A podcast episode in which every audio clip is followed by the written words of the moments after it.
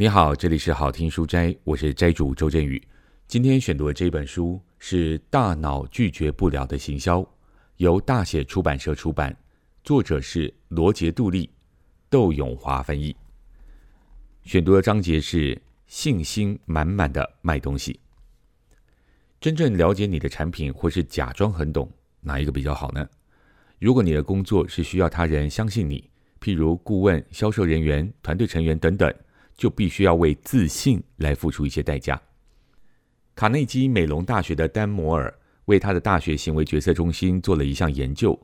结果显示，在赢得他人信赖方面，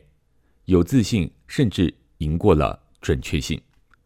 这个研究是这样的：丹摩尔请自愿参加研究的受测者看一些照片，并且请这些受测者猜照片的人体重到底有多重。如果能够猜到正确的数字，就能够获得奖金。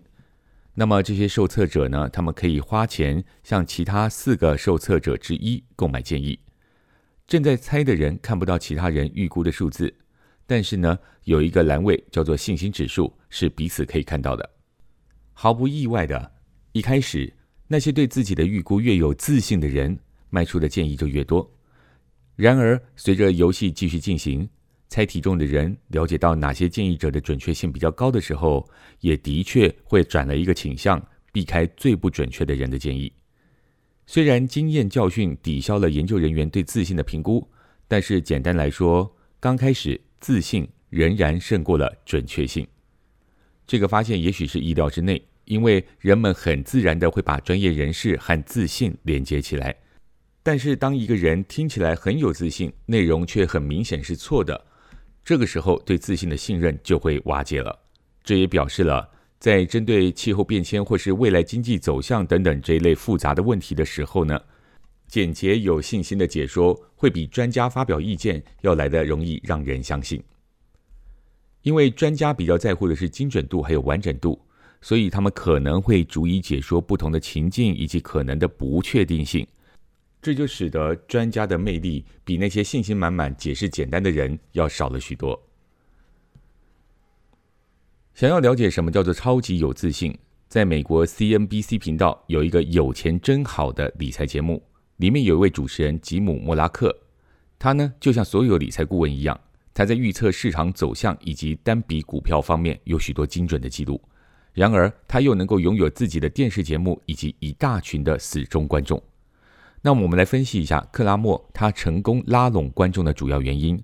就是他的自信以及专业的行为举止。每当有现场观众打电话进来询问一个大家都不太清楚的企业的时候，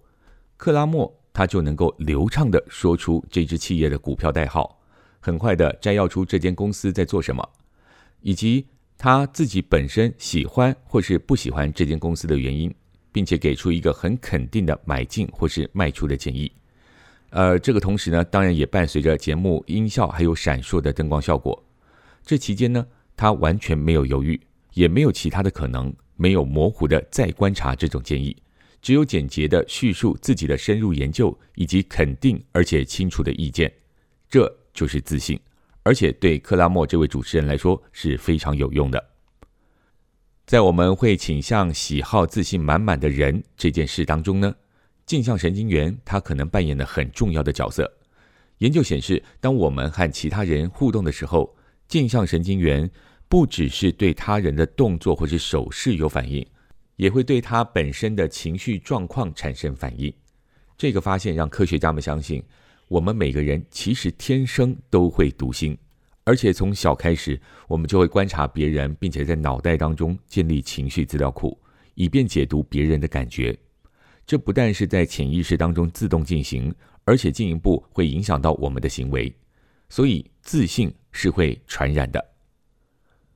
那这说来，我们都应该要当个自信满满的讨厌鬼喽？坚持自己的意见，永远不承认别人的看法，可能也有可取之处吗？这当然不是。但是我们想要让客户买单，让企划案被批准，或者是达成其他牵涉到说服的目标，就必须要表现出我们的自信。这并不是说要大家采取不正确又虚张声势的方式去操控别人，